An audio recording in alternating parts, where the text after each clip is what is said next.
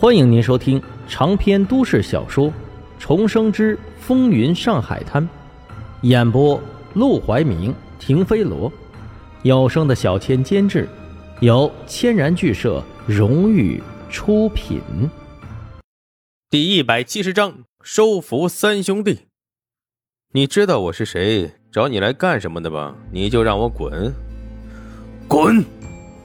牛阿三又重复了一遍，然后积攒起全身的力气，撑着湿滑的地面，勉强的坐起身来，靠到了墙上，接着就粗重的喘息，闭上了眼。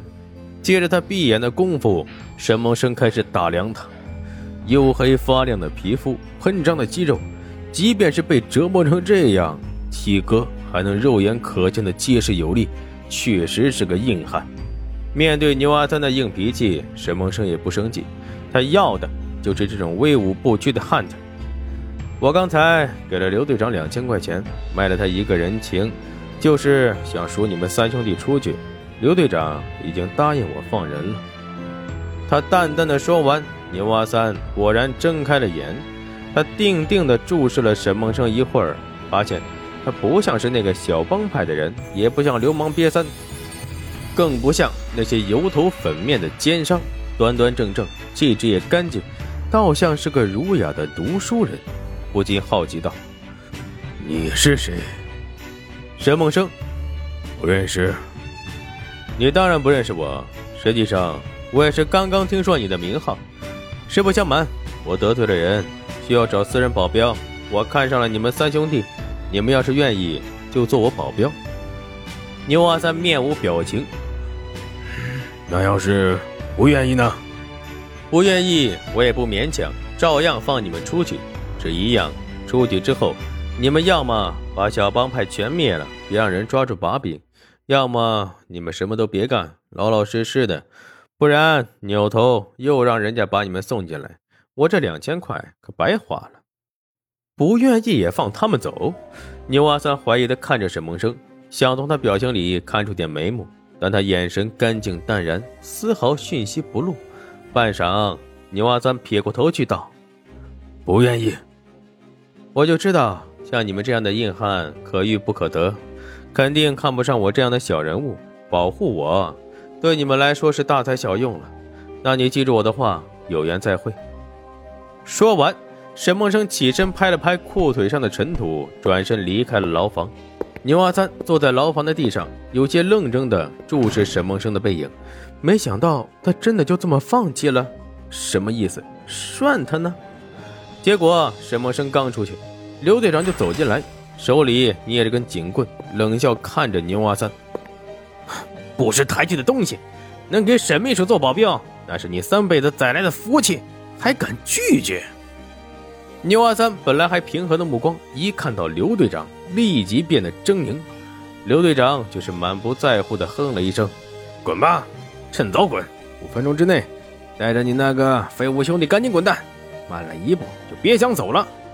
要是他们答应做沈梦生的保镖，他肯定客客气气的。可现在这三兄弟错过了飞黄腾达的最佳时机，以后估计也就是出去干苦力的命，说不定什么时候……”还会被小帮派的人重新送进来，他还客气什么？但他虽然不客气，牛阿三暂时对他也没了敌意。他扶墙缓缓站起身，不可思议道：“真放我们走？快点的，还有四分半。”牛阿三不确定这是他们捉弄自己的新法子，还是真的，但只要有一线希望，他就不能放弃。他倒是无所谓，二弟家里还有个残废的养母。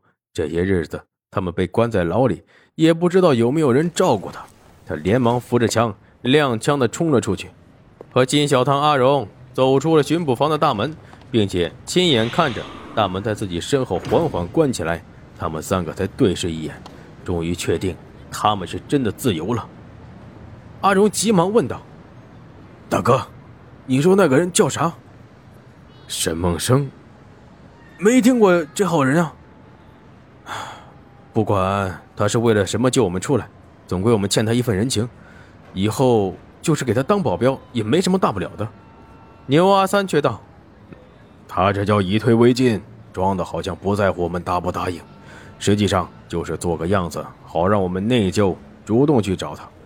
这样，我们先去老二那看看金姨，养养伤，顺便打听打听他到底什么来头，再做决定也不迟。三兄弟当即搀扶着回了金小堂家。一进门，他们先是迫不及待地扑到水桶旁，把头扎进去，就迫不及待地灌了进来。灌完水，金小堂先冲进了房，结果却扑了个空，竟没人。娘，娘，娘！他里里外外喊了起来，始终没有一点动静。这个时候，牛阿三和阿荣也急了：“人呢？不会被他们给抓走了吧？”不会吧？对老人也下得去手？操！老子跟他们拼了！牛阿三拎起木桶就要往外冲，却被金小汤一把拉住：“冷静，别冲动。就算是平时，仅凭他们三个人也不可能对付得了帮派那么多人，都是趁着晚上动的手。现在他们还受着伤，过去拼命就是送死。”正当他们商量着准备先休息休息，晚上再行动时，邻居一个婆娘经过，看到金小棠，顿时笑了起来：“弄回来了呀？那正好，有人让我捎个话，农母妈被接去住院，在三零二病房，弄休息好了，赶紧去看看呀。”啊，被接去住院了？谁干的？金小棠立即冲到婆娘面前，着急的问了起来：“一个姓沈的。对了。”他还留了三百块钱，让姨买身衣服、吃个饭，把自己收拾利落了再去，免着吓着母妈呀。接过那三百块钱，三兄弟不仅面面相觑，刚刚成了人家的人情，从牢里重获自由，出来自己的老娘被送去了医院，连吃饭钱、买衣服钱都给准备好了，这可不是一般的体贴周到。阿荣咳嗽了一声，已经有些心动，这么好的老板，可不是随便就能找到的。不去做保镖，他们就要去干回老本行，打铁拉车能赚几毛钱。要不，咱们就从了。牛阿三紧握手中的钱，先吃个饭，收拾收拾，去医院看看再说。等他们风风火火赶到医院时，沈如玉正坐在床边给金老太太喂饭呢。